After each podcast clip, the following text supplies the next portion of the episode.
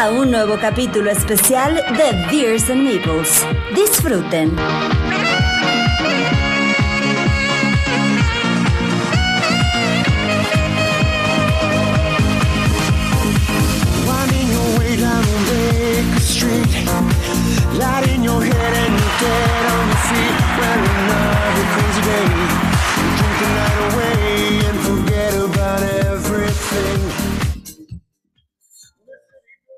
Hola, ¿qué tal? Muy buenas tardes a todos y mi nombre es Mo Vázquez y estamos en este nuevo episodio, continuación del anterior, que era un, es un especial de los ochentas con nuestro invitado de lujo, Oliver de la Parra. Hola, Oliver.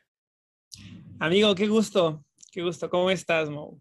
Bien, muchas gracias. Aquí, pues, continuando, continuando con nuestro top, con nuestro top 10 de juegos. Bueno, no es un top realmente, estamos hablando de 10 juegos, ¿no? De 10 juegos de los ochentas o con temática de los ochentas. Y pues en nuestro episodio anterior nos quedamos a la mitad, hablamos del 10 al 6 y ahora vamos a hablar del número 5 al 1. ¿Qué nos espera hoy, Oliver? Nos espera mucha cultura pop, amigo. Mucha, mucha cultura pop, películas. Además, ahí con unas cosas eh, que además hacen como, que, que son como relevantes contextualmente, especialmente de las que están más hasta arriba, porque han habido noticias sobre eso, pero ya lo iremos platicando. Pero nos esperan juegos padres con temáticas muy cool. Exacto, exacto. Eso es lo que esperamos, este, un poquito de cultura pop, un poquito de música, un poquito de caricaturas, un poquito de todo. Traemos varias cosas, pero primero que nada, pues como en todos nuestros programas, ya sabemos que tiene algo que decirnos Sandrita.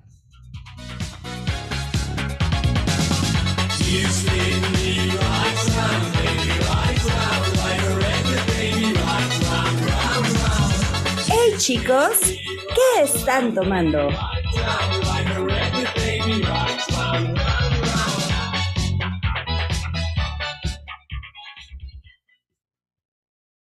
Bueno, si escucharon nuestro programa anterior, no les sorprenderá saber que Oliver está tomándose una agüita, una agüita de sabor, ¿verdad? Sí, estoy tomando una agua de sabor. Es que es mitad horchata, mitad fresa de leche. De eso que es como un postre en realidad, porque no te quita la sed de lo empalagosa que es, pero la estoy disfrutando. Muy bien. Ahora yo les traigo en, en esta continuación del programa una cerveza que se llama La Chivata, que es una cervecería artesanal de aquí de Querétaro. eh, muy, muy, trae, la escogí porque, mira, trae un, un arte como de los ochentas, de cómic de los ochentas. Ah, mira, claro. Trae así como una arte del cómic de los ochentas. Es una este, Stout. Entonces, oscurita, eh, fuertecita, rica, ya saben. eh, trae 6.0 grados de alcohol. eh, está li- no, no es tan cremosa, es bastante ligera. Aguadita. mm, Muy bien para empezar este programa. Entonces, con esto, pues ya vamos ahora sí a nuestra siguiente parte del top y vamos con nuestro número 5. Número 5. Bueno, vamos con nuestro número 5 y el número 5 en mi caso es mi juego favorito de este top. Es un juego que a mí me gustó muchísimo, que lo disfruté muchísimo y que todavía nos falta ganarlo. Eso es lo más, lo más importante. Y nuestro número 5 es Back to the Future Dice Through Time. En nuestro número 5 nos remontamos al año 1985 y estamos hablando de que es un juego de Ravensburger, eh, diseñador Ken Franklin, Chris Leader y Kevin Rogers. Un juego de 2 a 4 jugadores de 45 a 60 minutos con un peso de 2.12 y es un juego completamente cooperativo. ¿Este juego de qué se trata? El juego se trata de que hay ciertas eh, cosas perdidas en el tiempo. Este, este juego se remonta a las tres películas de Volver al Futuro. Todo el mundo, creo que casi todo el mundo lo hemos visto. eh, con Martin McFly, el doctor Emmett Brown, eh, con, con Einstein, el perro, y, y todos los demás con Beef en los diferentes puntos de la historia. Y entonces son las tres películas. Estamos en 1885, en 1955, 1985 y 2015. Sí, correcto, 2015. Creo que sí era 2015. 2015. Entonces estamos en todas estas eras, hay diferentes timelines, cada quien va a tomar el papel tanto de Martin como del Dr. Emmett Brown en diferentes épocas, cada quien va a tener un DeLorean, cada quien va a tener este... Entonces e- es completamente action selection por medio de dados. Entonces tú en todos en el turno al mismo tiempo van a tirar sus dados y conforme los turnos vayan pasando, el objetivo del juego es regresar uh, objetos importantes de cada una de las épocas a sus épocas como lo es el almanaque, como es, o sea, varias cosas importantes. Este, este juego está bañado de referencias, la verdad es que está padrísimo, eso es algo de lo que más me gustó de este juego.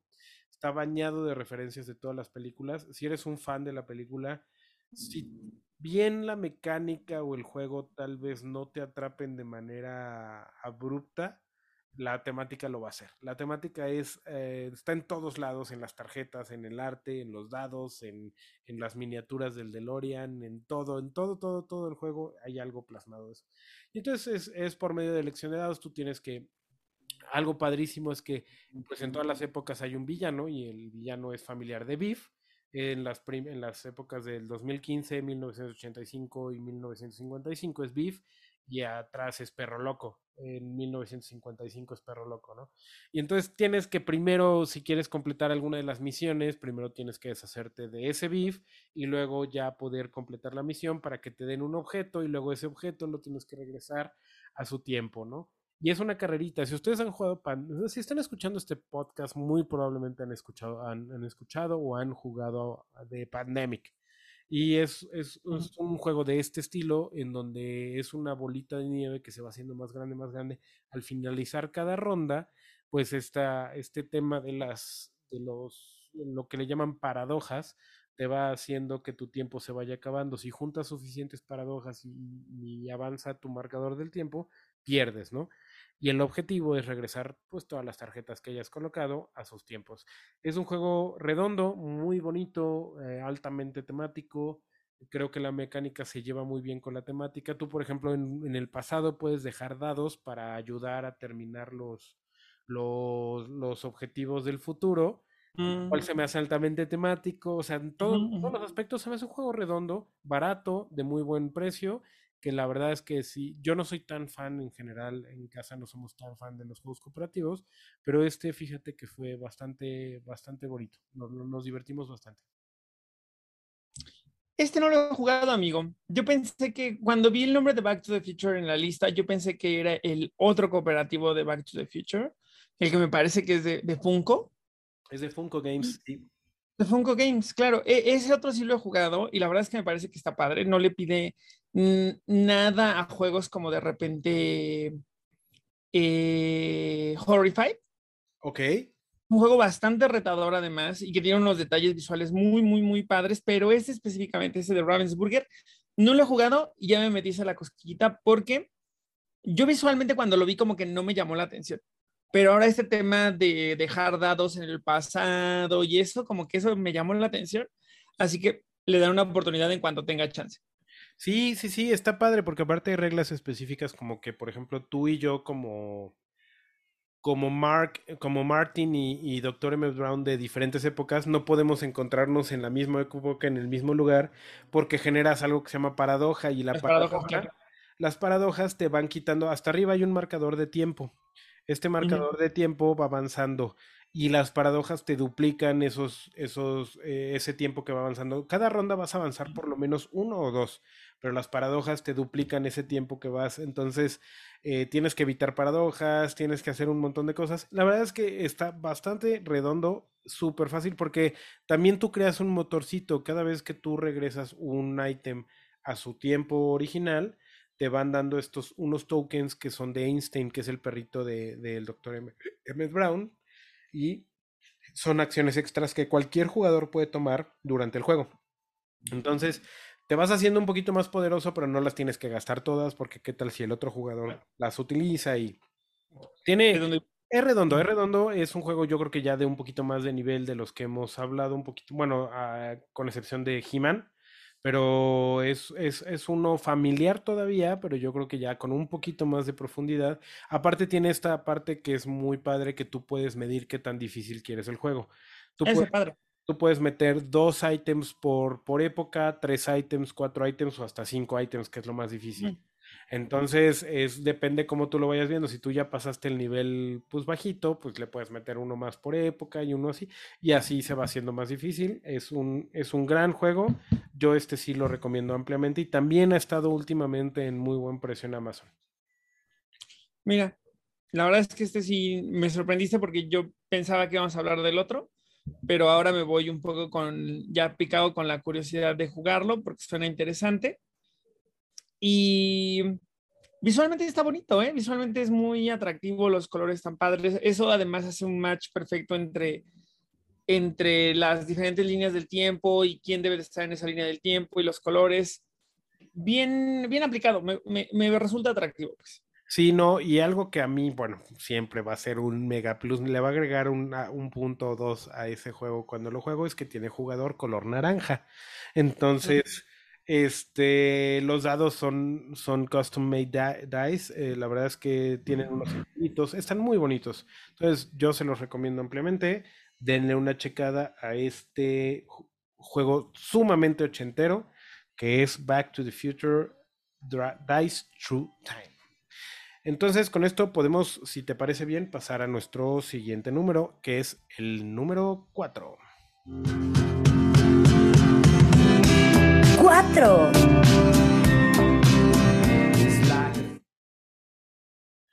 Muy bien, Oliver, platícanos, ¿cuál es nuestro número 4? Este número 4, amigo, es de nuevo un juego basado en caricaturas, pero este son caricaturas eh, que, mira, yo quería traer un juego que, que tuviera esta temática porque se me hacía que era algo muy ochentero, pero como sigue siendo un tema muy válido, o sea, muy vigente, de repente era complicado encontrar el juego que lo abordara de la manera correcta.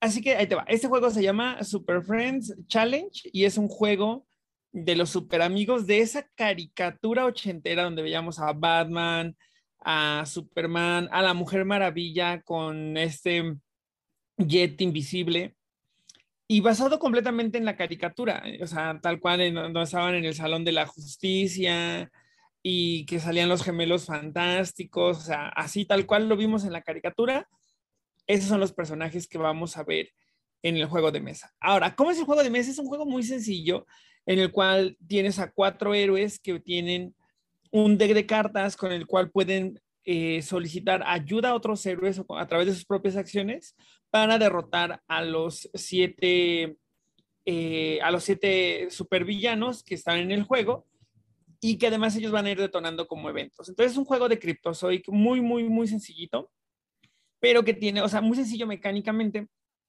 pero que de repente puede tener también ahí su nivel. A lo mejor no es súper complejo, definitivo, pero sí ya tiene su nivel de decisiones que pueden ser interesantes, ¿no? Es un juego muy sencillito, de una caja chiquita, súper portátil, con el arte completamente retro de la caricatura de aquel entonces. Y pues ahí está, también de repente lo hemos llegado a ver muy barato, en 300 y tantos pesitos, hasta me parece que ha estado, le ha rozado los 280 pesos, por si alguien es fan de este Batman, este Superman, esta Mujer Maravilla, estos héroes de DC, pero con este look súper, súper retro de cuando éramos niños.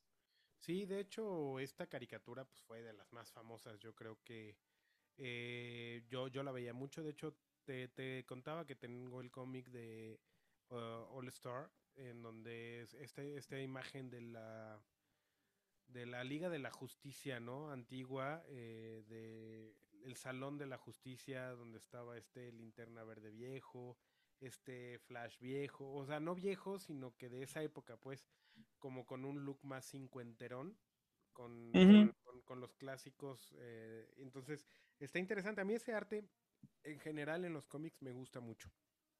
Pero a nivel mecánico y a nivel juego, ¿cómo lo, lo, lo describirías?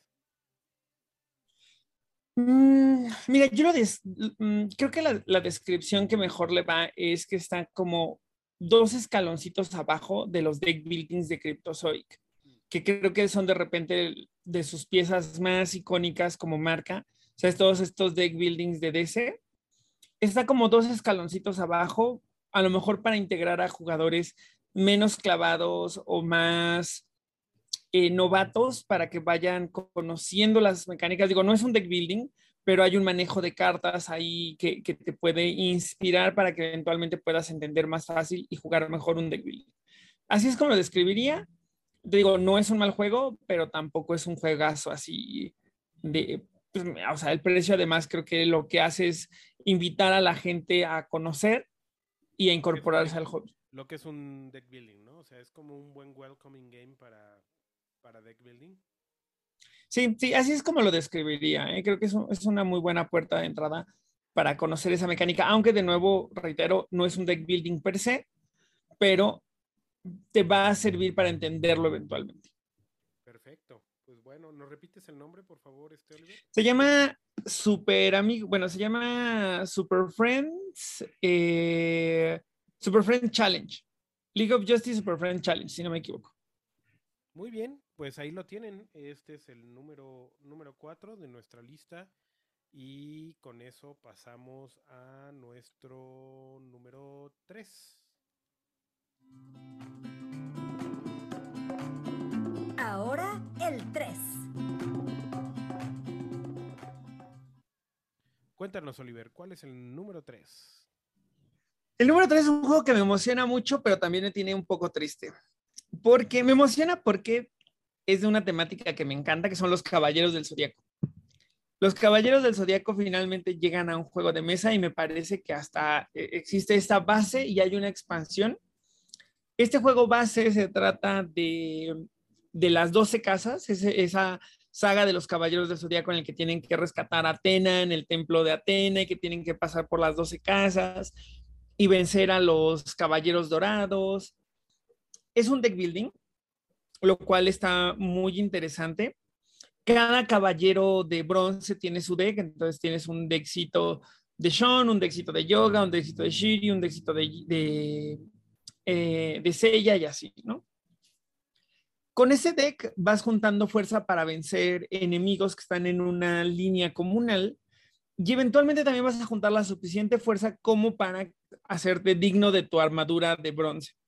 Entonces, eh, le pones la armadura a tu héroe, cambias de héroe como tal y tienes mejores stats. Y si no me equivoco, habilidades especiales.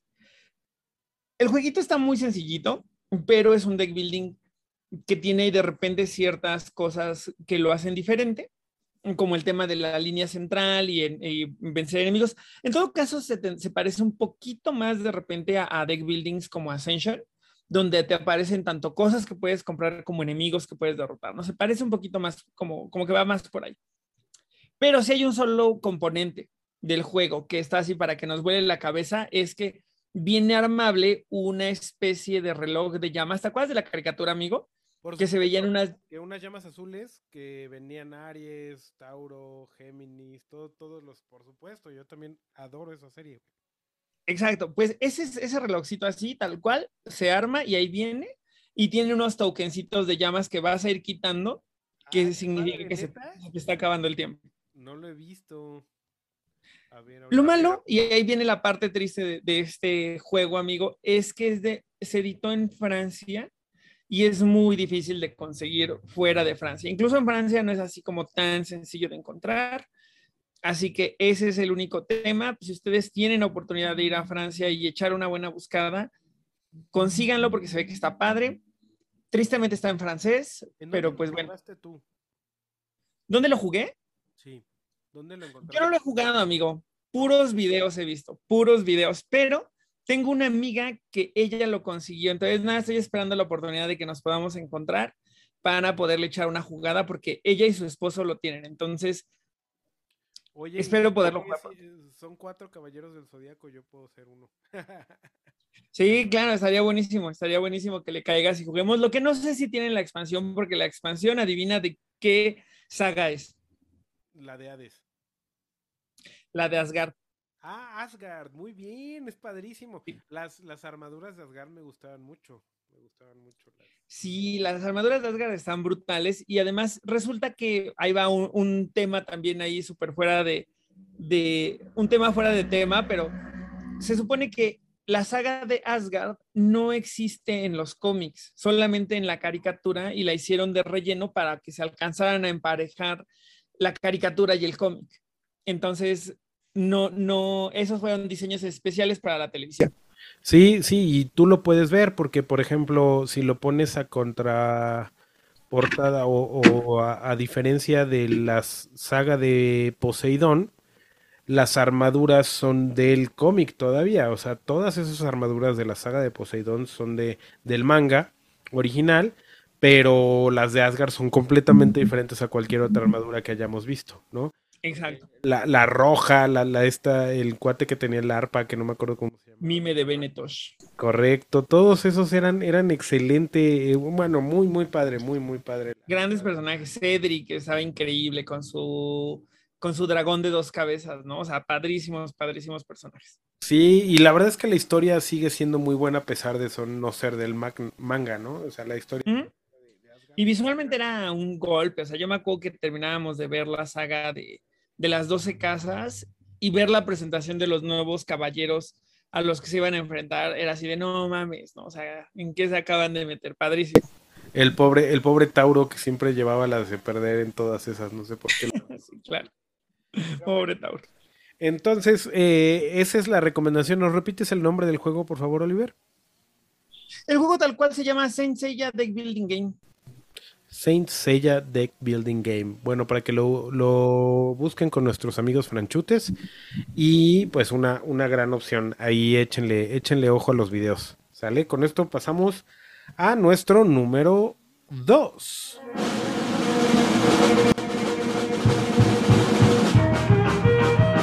Número 2.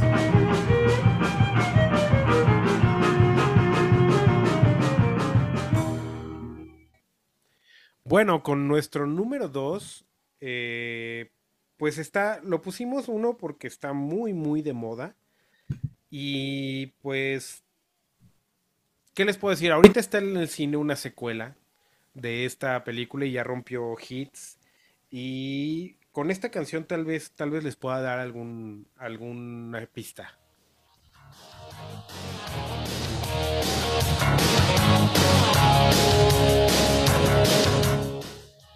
Bueno, pues vamos a hablar de Top Gun.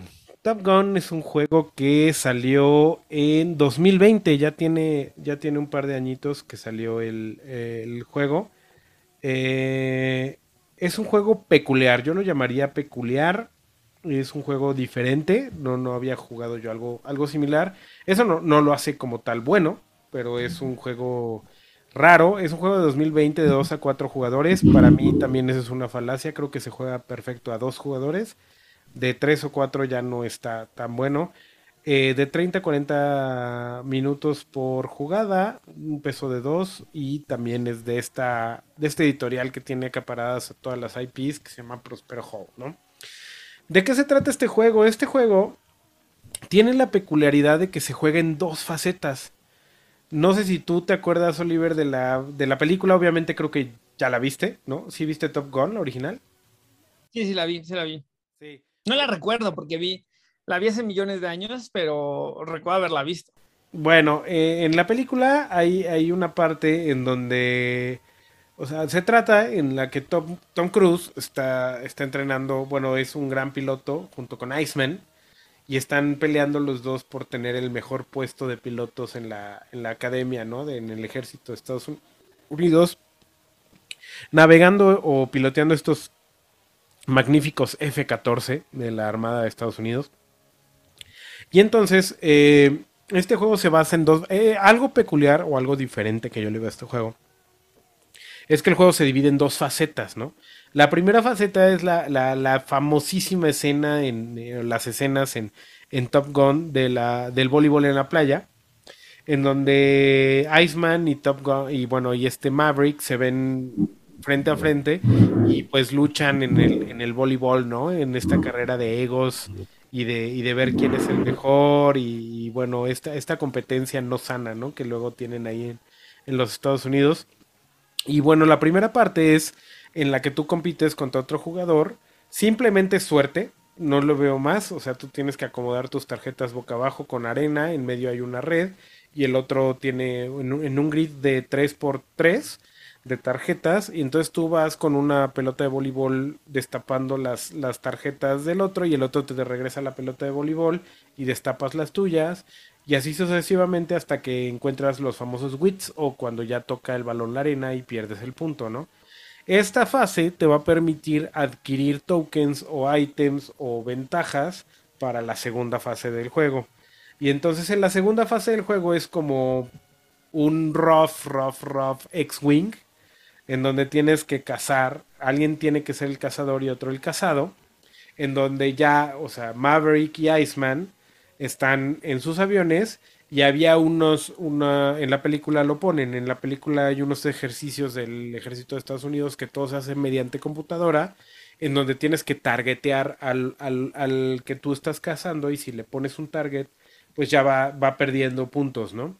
Y esta es la, la, fase difícil o complicada del juego, ¿no? Tú tienes que ir haciendo ciertos movimientos con las tarjetas que tienes y con las tiles que te dieron en la primera fase para poder tener alguna ventaja. Entonces tienes que irle poniendo target, targets y el otro este, tiene que, este, el otro tiene que, que defenderse o irse lo más lejos posible recolectando unos, unos tokens que le van a dar como ciertas ventajas para obtener puntos, ¿no? Entonces, básicamente de eso se trata. Primero tienes la fase del voleibol y luego tienes la fase como de X-Wing, en donde una nave tiene que cazar a otra. Eh, algo padre de este juego es que importa mucho la altura. Entre más alto estés, más ventaja tienes sobre el oponente. Pero tus tarjetas no todas te suben. O sea, hay unas maniobras muy interesantes, pero te tienes que bajar de altura y la altura eh, te beneficia o te perjudica según seas el atacante o el defensor. Y bueno, eh, de eso se trata, ¿no? Tienes que hacerlo dos veces hasta que alguien tenga 12 puntos, si mal no recuerdo. Uh, a veces hasta tres veces. Eh, normalmente se acaba en dos rondas, o sea, do, dos veces el voleibol y dos veces las naves. Y el que junte los 12 puntos es el que gana, ¿no? La verdad, eh, lo único malo, hay, hay, hay algo padrísimo este juego, que temáticamente está padre. No entiendo por qué jugar bien en el voleibol te daría ventajas como piloto, pero bueno, así es, ¿no? El juego. Pero lo que sí te puedo decir es que es muy complicado explicarlo a nuevos jugadores. O sea, no es un juego que te sientes a explicarle a cualquiera. Las mecánicas son confusas, el, el, instructivo es malísimo. Eh, es un juego que a mí me gustó, lo disfruté, me gustó. Sin embargo, creo que pierde el objetivo que es o sea, no es un juego para jugadores pesados, porque no lo es, nadie te lo va a jugar porque tiene mucha suerte, tiene mucho random, tiene muchas cosas. Y tampoco es para nuevos jugadores, porque los nuevos jugadores no le van a entender, tiene muchas reglas para alguien de nuevos jugadores. Entonces creo que la gran falla de este juego es que they missed the target, ¿no? O sea, no, no, no, no, no visualizaron bien quién iba, iba, a ser su público objetivo y se quedó en esos monstruos que están a la mitad entre un buen juego y no y entre un juego que es para gente nueva por el tema, pero no porque las reglas son muy complicadas. Y entonces pues se quedó ahí en el limbo. Y por eso creo que normalmente está en el precio en el que lo encuentras. Y lo que me preocupa de tu descripción en realidad es el tema del manual. ¿Sabes? Porque un juego, por muy complicado que sea o por muy ambicioso que sea en sus mecánicas, bien explicado a través del manual puede ser un éxito.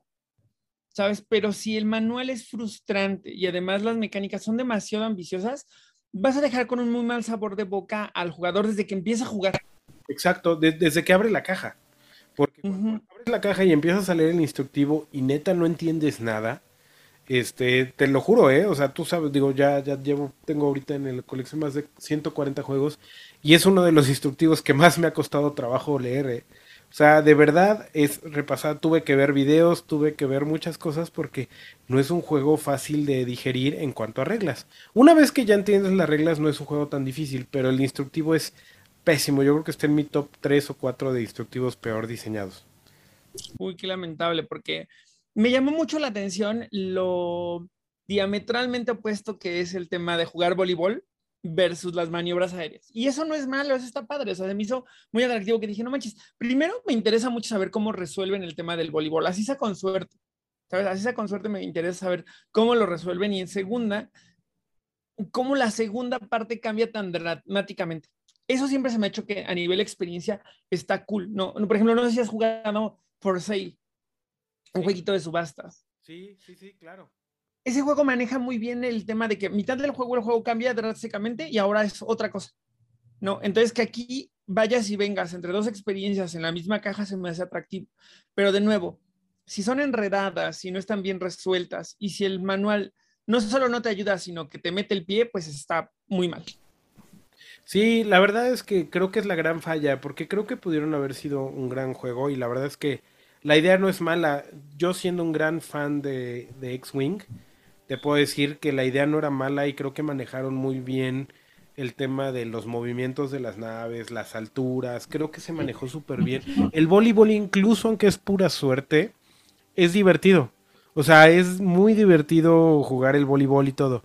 Pero al verte tan, tanta dificultad, primero para entenderlo yo, porque sí me tardé un rato en poder descifrar el, el manual y ver los videos y todo, también el transmitírselo a otra persona me costó muchísimo trabajo. O sea, no es un juego intuitivo, no es un juego. O sea, es, es lo único malo. O sea, la temática creo que está en todos lados en el juego. Sin embargo, creo que no la aterrizaron bien porque tú cuando haces algo temático, y eso es, algo- es una opinión personal y no sé tú qué opines, pero cuando haces un juego con IP, normalmente vas a atacar a dos sectores. O a los nuevos jugadores que nunca han jugado, o a los jugadores hardcore, como es el tema de He-Man. Que ya juegas temas súper densos, súper metidos, súper todo. O a lo- los que están en medio, normalmente en el IP se quedan como que en este limbo, ¿no?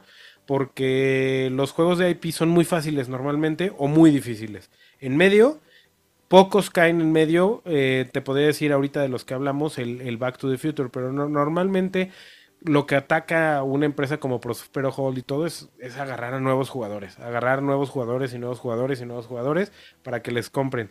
Y este se queda en esa, en esa nube gris en medio, donde no es ni de uno ni de otro, ni satisface a los en medio, porque yo no me quedé con un gran sabor de boca, porque explicarlo para mí la verdad sí fue un reto.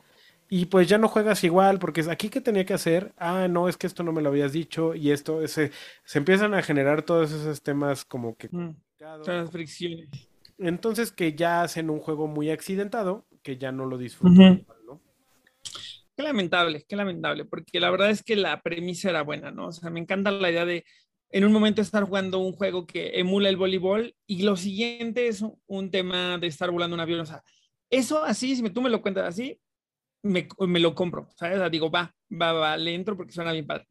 Pero ya con los atenuantes de la experiencia tan, tan entorpecida, el manual que no ayuda, mm, no sé, no sé, no sé. No, no, ahí sí, miren, es un juego que yo creo que por la experiencia de lo que dices de la dualidad entre el voleibol y los aviones, está padre experimentar, pero tampoco te diría cómpratelo. Más bien, si alguien lo tiene, ve a jugar con él, velo, porque en mi experiencia yo no, o sea, si yo me hubiera dado el consejo, es no te lo compres, aunque esté muy barato, güey, no tiene na- nada más está ocupando espacio. Fue muy accidentado en nuestra primera partida y la segunda todavía fue bastante accidentadilla, güey. Entonces la verdad es que no, no es tan, tan recomendable como para, para decirles, oigan, sí, cómprenselo, ¿no? O sea, la verdad es que no. Entonces, eh, pues nada más ahí cautela con este. Eh, la temática me encanta. Las, la- los componentes creo que están bien. Eh, La idea es muy buena, pero sí, sí, no es intuitivo y no es tan fácil de digerir ¿no? como juego. Buena recomendación. Sale. Bueno, Ok, amigo Oliver, entonces pasamos a nuestro número uno.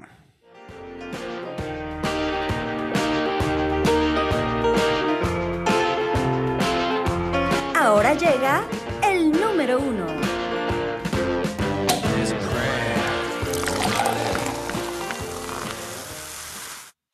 Cuéntanos, Oliver, ¿cuál tenemos en el primer lugar del día de hoy?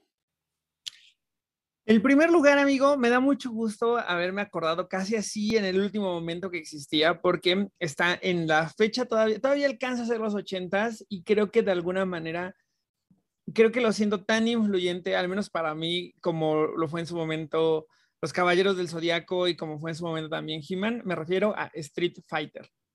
Street Pero- Fighter, Sí, Street Fighter, amigo. O sea, Street Fighter es un tema cabrón, porque si a ustedes les gustan los videojuegos, sabrán que básicamente Street Fighter le dio forma a toda la industria de los juegos de pelea, a los videojuegos de pelea, y generó un hito, ¿no? Si bien hoy en día los juegos de pelea no son lo que fueron en los noventas, todavía pues se siguen haciendo torneos, el Evo siguen saliendo juegos, a lo mejor ya no es la mecánica en de moda, pero vaya que fue la mecánica en su momento.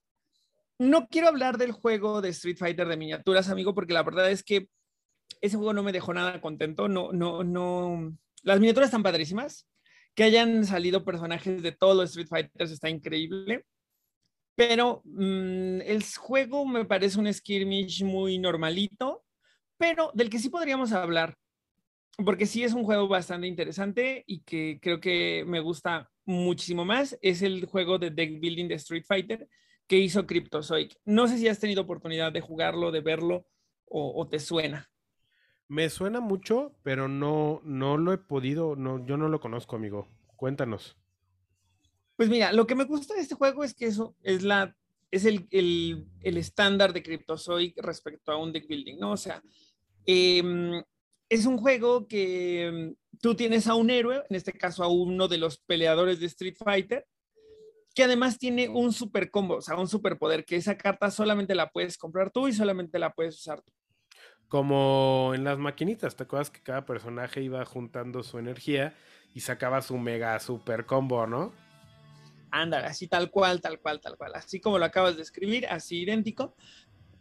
Pero lo que está bien padre es que los personajes acá, con esa carta específicamente, pueden hacerlo como una especie de, de su- o sea, es un ataque, es una carta de defensa y a veces también es una especie de counter. O sea, te pueden hacer counter a través del, del super combo. Esto es porque, si no me equivoco, este juego de Street Fighter salió cuando Street Fighter 4 todavía era el Street Fighter que regía el metaplot de Street Fighter, ¿no? Entonces, eh, tenían esta mecánica del X counter que si apretabas unos botones, el personaje hacía una especie de counter y te podía hacer un superpoder. Entonces, como para alinearlo todo conceptualmente al videojuego, hicieron esa mecánica. Y lo que me gusta es que ves de todo, ¿sabes? A los personajes de Street Fighter 2, algunos de Street Fighter 3, algunos de Street Fighter 4, algunos de Street Fighter 0.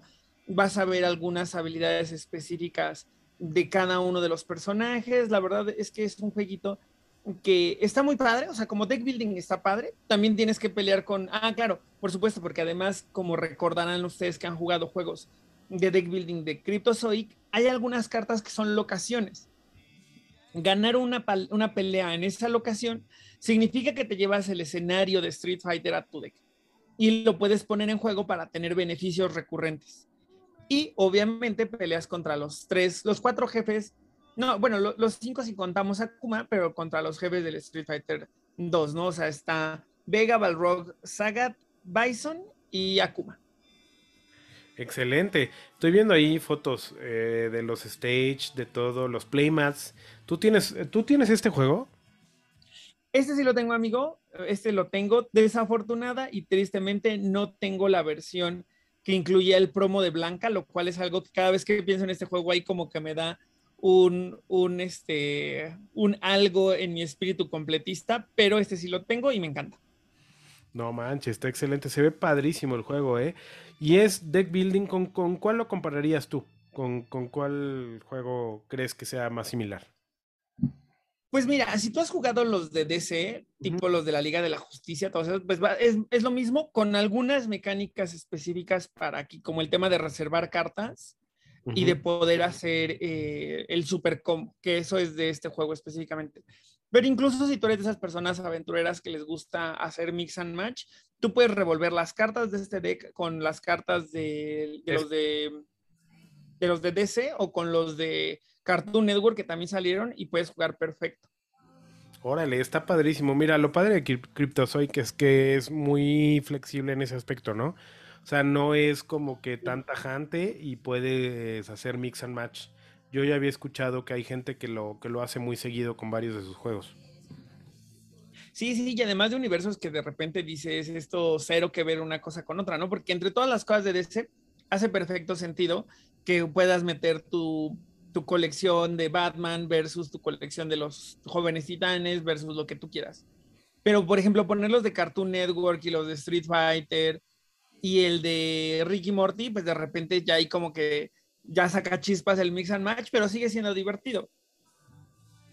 Muy bien, pues padrísimo. Ahí es una gran recomendación. O sea, este sí lo recomienda, sí cómprenselo, ¿no? ese sin tema lo recomiendo si a ustedes les gustan los deck buildings. Street Fighter es un juego que, independientemente de la temática, lo que suma a nivel mecánico está interesante, las cartas están padres y poder jugar con los personajes de Street Fighter generando ahí tu deck, la verdad es que es muy, muy, muy divertido. Padrísimo, padrísimo, Oliver. Pues ahí lo tienen, ya fue nuestro top 5 de este programa. ¿Y alguno que quieras meter en mención honorífica, este, Oliver?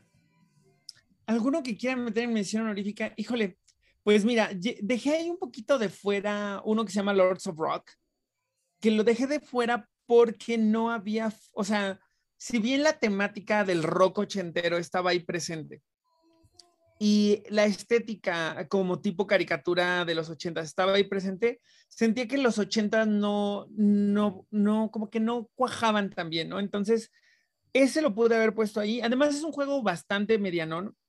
Mm, No me hubiera gustado sentir que lo estaba recomendando altamente, porque no, pero tiene sus detalles gráficos muy atractivos. Muy bien, Lord- Lords of Rock. eh, tiene, tiene por ahí como que medio arte azteca y, por ejemplo, este es como un Quetzalcóatl, ¿no? O sea, como que medio rockero.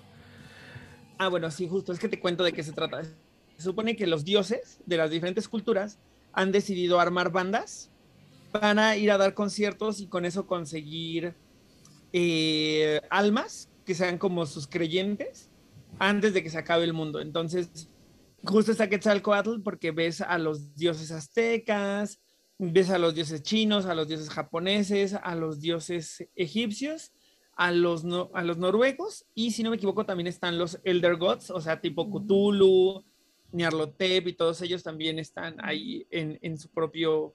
Está chido, está muy buena la temática. Fíjate que a mí, que a mí me gustaría meter en menciones honoríficas el Zombie Dice.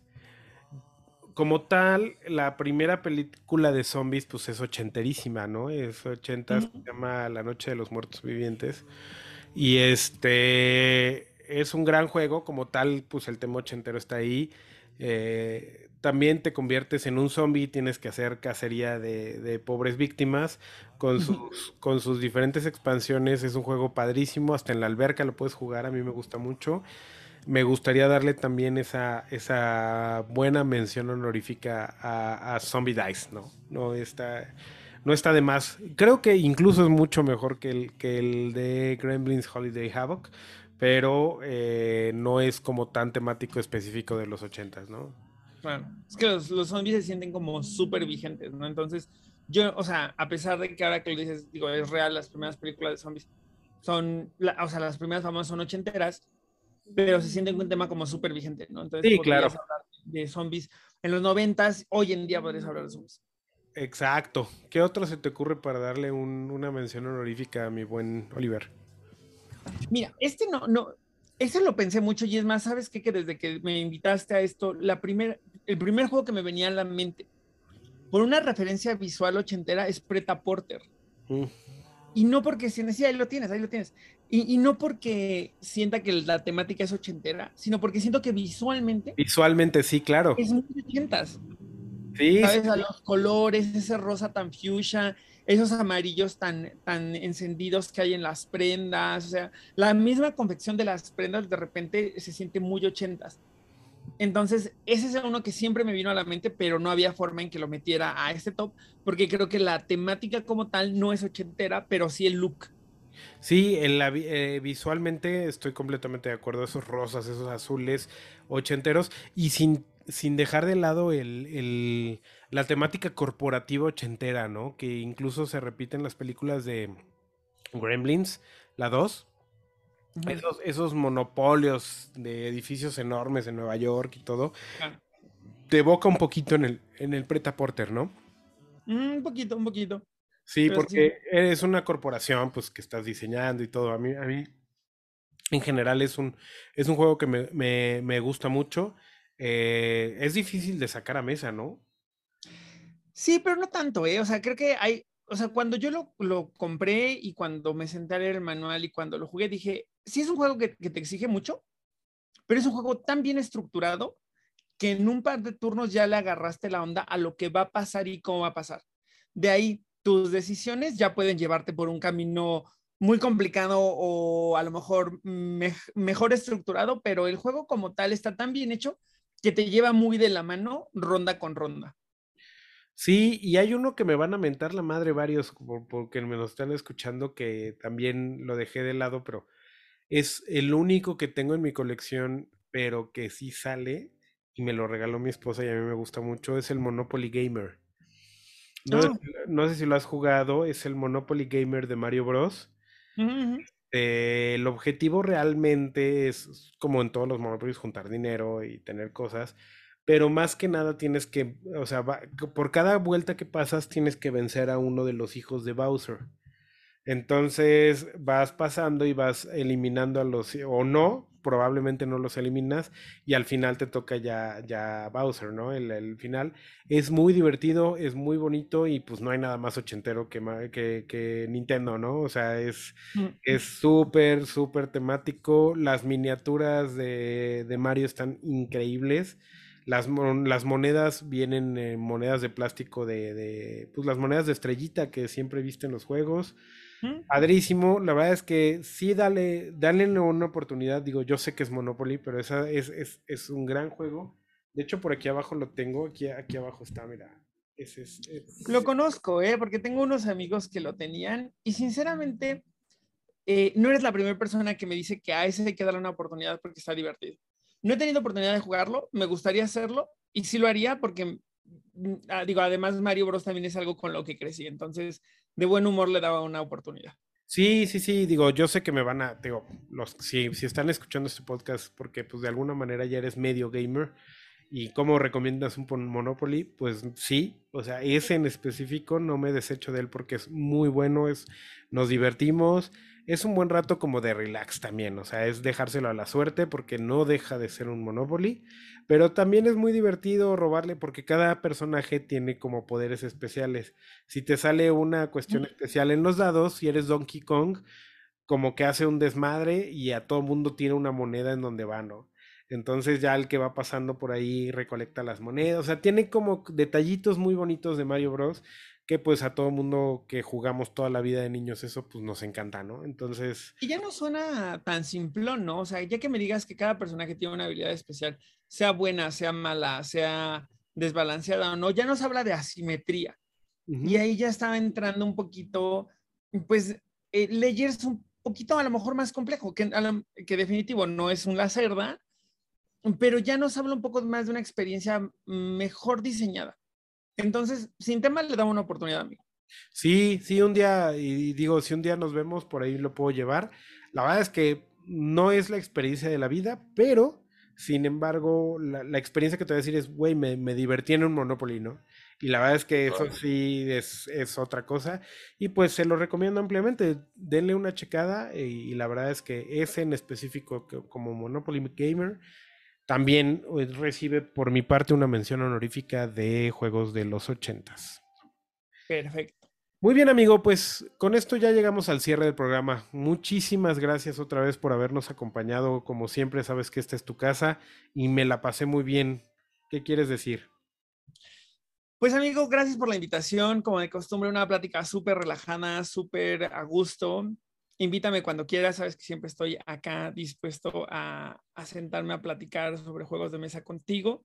Agradecerle a las personas que nos escucharon, esperamos que se hayan divertido eh, escuchando este top, que nos dejen ahí ellos qué opinan, cuáles son los juegos que hubieran puesto de esa temática ochenterosa y recordarles que también cuando terminen de escuchar Beers Meeples pueden echarse un salto ahí a escuchar a Jugador Casual también en todas las plataformas de audio.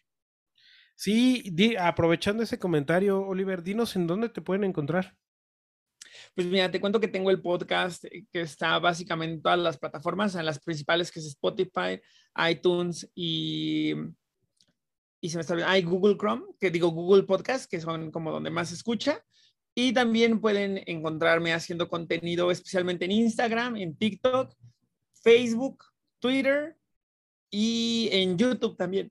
Pasen a, escuch- pasen a ver videos en YouTube, ahí también me va a dar mucho gusto que me dejen un mensajito. Y si esto está pasando, que no sé si está pasando antes o después de Mega XP, pero si nos vimos ahí en Mega XP o si nos vamos a ver en Mega XP, también salúdenme que me va a dar mucho gusto darles un abrazo. Este, según mis cuentas, debe quedar en, el, en la semana de la MXP, pero si no, ya nos vimos por ahí. No se lo pierdan, si pueden ir, vayan. Y si no, y si salió después de la MXP, pues estuvo padrísima seguramente. Este, no, se lo sí. pier- no se lo pierdan. Este, Oliver, pues un placer, un placer otra vez haberte tenido por acá. Un tema, pues un poquito diferente, padre. Creo que exploramos cosas, cosas que no es, no son de moda, sino que pues hablamos solamente de juegos, ¿no? De la época y creo que funcionó muy bien, ¿no? ¿Cómo te sentiste? Me sentí perfecto porque creo que siempre hay alguna óptica diferente en la cual podemos hablar de juegos de mesa y que le permite justo a lo, lo, lo que dijiste me encantó porque permite que hablemos de juegos que están un poquito fuera del hype, ¿no? O sea, He-Man tuvo mucho hype en su momento, pero por ejemplo, jamás en la vida me imaginé sentándome a hablar de, o que me hablaran del de Top Gun, porque no hay espacio para esos juegos. Entonces, darles, darles voz, darles un espacio para poderlos platicar y para que la gente diga, le voy a dar una oportunidad, o, incluso para redimirlos, ¿no? Como pasó con Pac-Man, que Pac-Man es un juego que, se habla mal de él por ser barato y por ser sencillo, pero no es un mal juego. Entonces, creo que, creo que fue muy valioso tanto por la charla misma como para los juegos mismos. Exacto, darles un espacio y, y eso es lo que vamos a estar buscando en próximas ocasiones en Beers on Meeples. Eh, creo que ya estamos un poquito saturados de medios. eh, bien pudimos haber hablado de Canvas y de Cascadia y de todos esos juegos Ah. que ahorita, o sea, si ya tienes 32 pro- eh, canales y programas que van a poder hablar ahorita de eso porque es el hype y todo, on Meeples se va a mover un poquito más a un back, a un back, eh, a oldies but goodies, tal vez. Vamos a hablar un poco de todo. Sí, vamos a hablar de novedades, vamos a hablar de, de, obviamente, de, de- de temas eh, de hoy. Sin embargo, eh, hay muchos que se diluyen. Hemos hablado últimamente mucho en programas de juegos que se diluyen entre ese hype. Por ejemplo, ahorita nadie, nadie, no sé si tú ya lo, lo- lo habrás notado, pero nadie habla on the rocks. No estuvo en el mega hype. Sí, más o menos se habló porque estuvo en Kickstarter, pero nadie habló de On the Rocks. Y es un gran juego. Y si te gusta un Potion Explosion, On the Rocks es un gra- gran juego que puedes explorar. Y entonces le vamos a intentar dar lugar a ese tipo de juegos para pues no perderlos tanto del radar y no, no, no enfocarnos tanto en el hype, ¿no? Es una tarea bien loable porque al final del día pensemos quizás en alrededor de 2.000 juegos al año. Y no todos tienen los mismos recursos para invertir en marketing, ¿sabes? Porque al final del día el hype, hay dos tipos de hypes. Digo, ya, esto ya cero que ver con el tema, pero me encanta.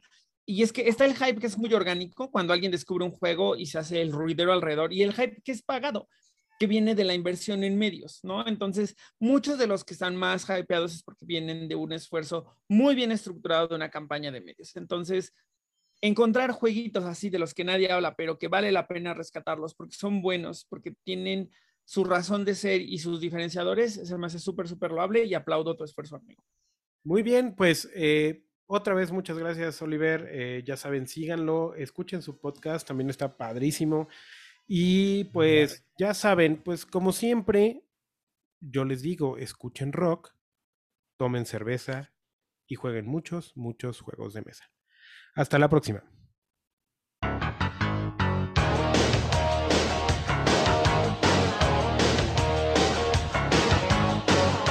Gracias por habernos escuchado en este especial de Beers and Meeples. Hasta pronto.